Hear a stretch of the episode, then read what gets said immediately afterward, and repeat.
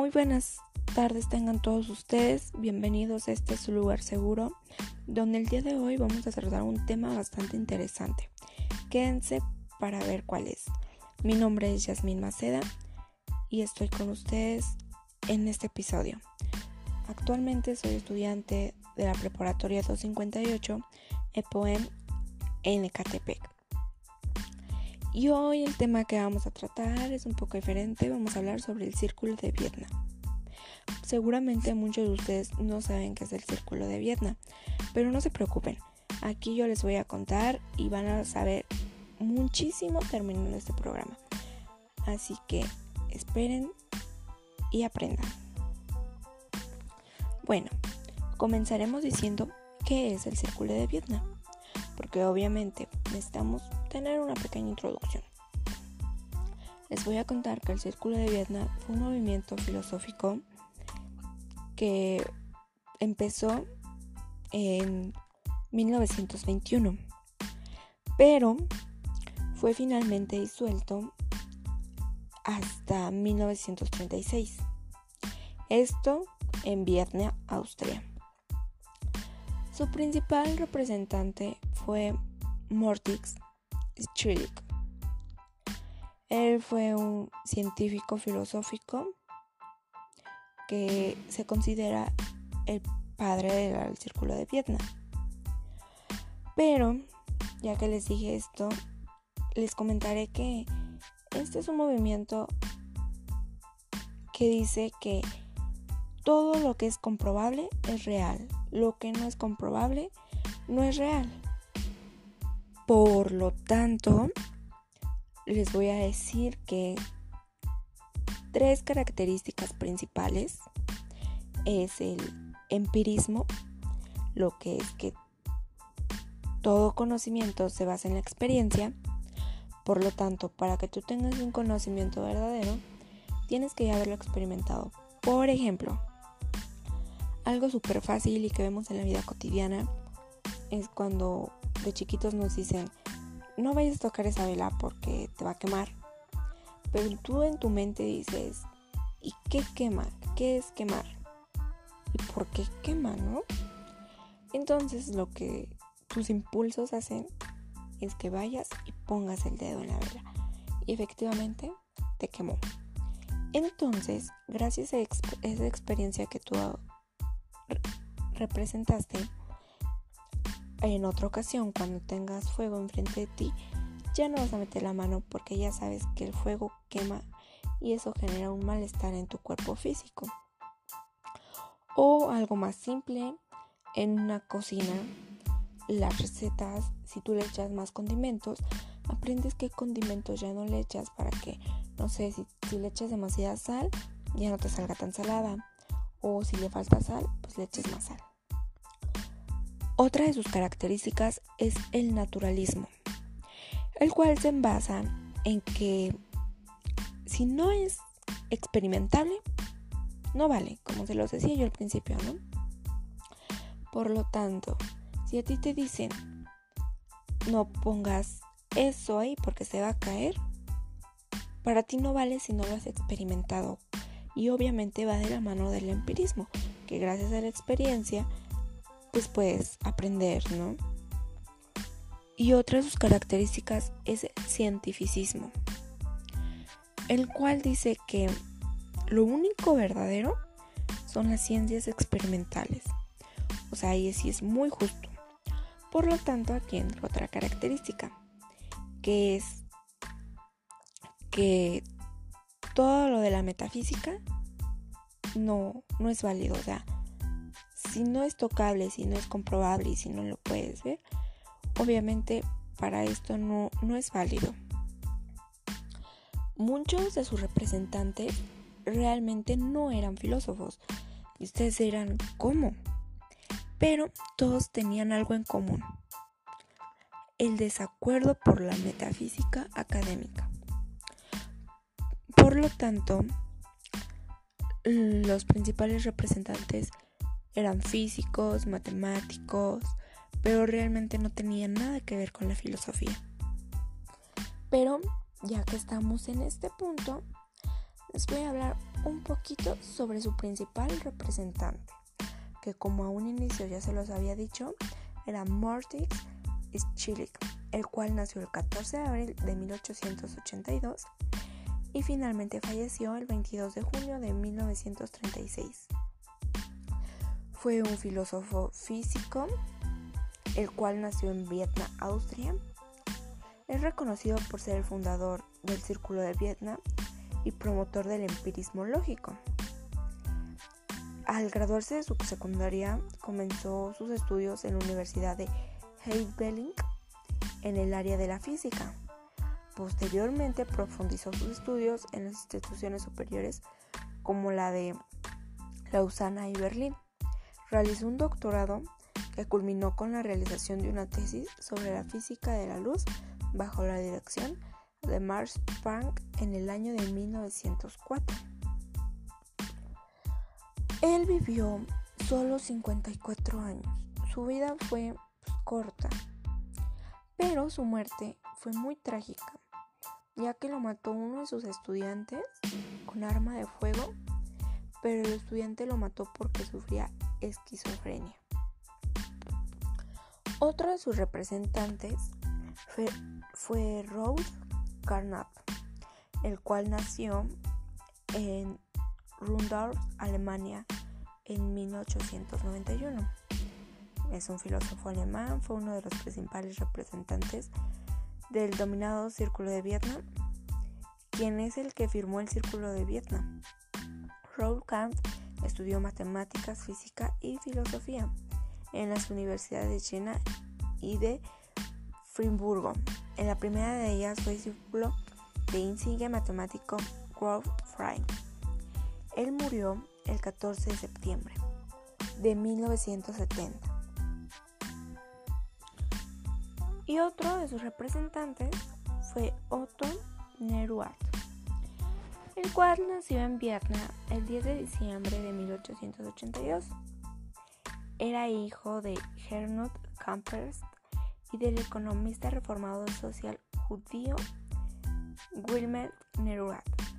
Estudió inicialmente filosofía, matemáticas, historia y economía, filósofo y zoólogo austríaco. Fue uno de los principales exponentes del Círculo de Vietnam y él, él fue el creador del hisopo. Contribuyó en el empirismo lógico y elaboró junto a Carnap la teoría fiscalista. Insistió también en la unificación de las ciencias y fue el fundador del Institute for the Unity of Sciences, bajo el cual editó la Enciclopedia Internacional de la Ciencia Unificada de 1998. Porque un dato interesante también es que esta corriente se basa en unificación, en que todo de las ciencias. Como les decía hace un momento, todo aquí es experimentable. Si es experimentable, es válido. Por lo tanto, querían unificar esto. Y finalmente concluimos con los representantes con Herbert Frege. Un poco difícil pronunciar los nombres, pero él nació en Reichenberg el 14 de diciembre de 1902. Sus padres eran de origen judío, pero no eran practicantes. Como quien decir, eran como la mayoría de los mexicanos, que dicen que son católicos o alguna otra religión, pero no la ejercen, no van a la iglesia y no son como deberían de ser siguiendo las reglas. Así eran ellos como los judíos. Pero algo que sí admiro mucho de los judíos es que es muy difícil estar en su relación. Hay demasiadas reglas en su religión, pero sé que lo hacen de todo corazón. Mis respetos para los judíos. Sigamos. Su madre era una culta panista, amante de las artes, y su padre un destacado empresario textil. En 1921 ingresó a la Universidad de Marchit para estudiar filosofía y matemáticas, pero el ambiente antisemita le llevó a trasladarse a Vietnam. En Vietnam estudiaba física y matemáticas y filosofía y entraba en contacto con filósofos como Hans Hahn, Martin Sling, Hans Strigel y Carl entre otros. En poco tiempo se convirtió en un miembro activo de Vietnam, participando en sus publicaciones y charlas. Fay fue uno de los pocos miembros, junto a Streck y Weisman, que tuvo la oportunidad de convertirse con Karl Popper y Lewin. Ya en 1927 se gradúa con la tesis Azar y Ley. Y bueno, estos fueron sus representantes. La verdad es que la vida de todos es bastante interesante, así que si tienen la oportunidad de indagar un poco más sobre ellos, háganlo porque realmente vale la pena. Pero bueno, bueno, bueno, bueno. Y ustedes se preguntarán, ¿y a qué va todo esto, Yasmin? Y en este momento les voy a dar una pequeña introducción, un pequeño relato, un pequeño resumen, como ustedes quieran llamarlo, de cómo esto se asocia con la vida cotidiana. Aunque anteriormente ya les había platicado un poquito, pero no se preocupen. Empecemos diciendo que el círculo de vida es empirista. Es empirista, pero ellos decían que las matemáticas y todo eso como ciencias exactas, pues era lo que se podía comprobar. Y como se lo decía, ellos eh, seguramente tenían muchos ejemplos en sus vidas, pero como ya les dije, uno de los que nosotros tenemos es eh, la vela, aunque si les cuento algo más personal, hace un rato mi perro se escapó. Y dirán, ¿y eso qué, Yami? Bueno, este es un ejemplo más. Mi perro se escapa, yo teniendo la puerta abierta, y entendí para dónde iba. Lo correteé obviamente porque había perros, pero Aún así no fue posible agarrarlo hasta que él regresó a casa. Y más tarde veo la puerta abierta y digo, no, la voy a cerrar. La voy a cerrar porque si no se escapa mi perro. Pero se escapó por la ventana y corrió por el mismo lado. Entonces lo observé, vi hasta dónde se iba, vi dónde lo podía agarrar y lo agarré.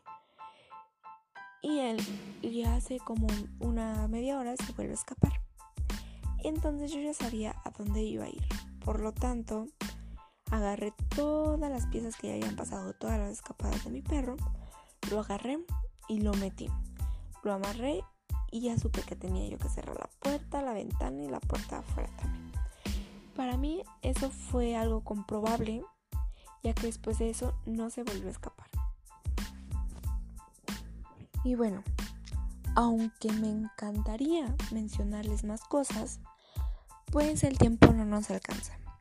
Ya saben que esto es súper rápido, pero no se preocupen, que yo les voy a traer otro episodio de esto. Para finalizar, comenzaré diciéndoles unas pequeñas frases y su explicación. Frases obviamente de los representantes del círculo de Vietnam. En la ciencia no hay agujeros. En la ciencia hay superficie.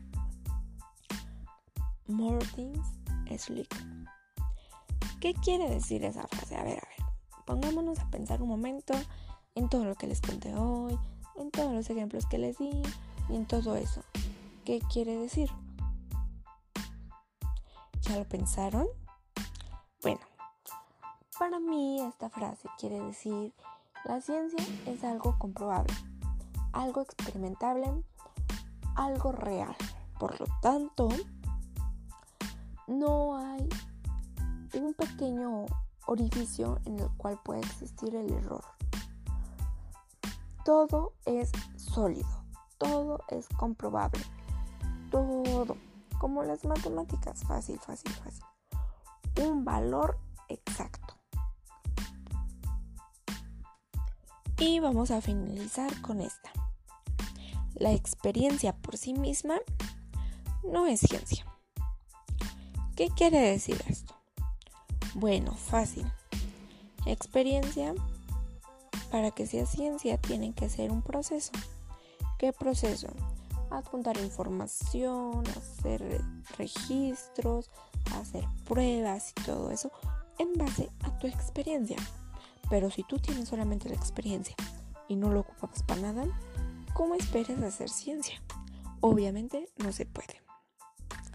Y bueno, esto fue todo por el día de hoy. Mi nombre es Yasmín. Aquí estoy para lo que gusten. Espero les hayan divertido y les haya gustado mucho, mucho ese podcast. Y recuerden que cada que subimos uno es con algo especial. Así que muchas gracias, bendiciones y cuídense mucho. Hasta luego.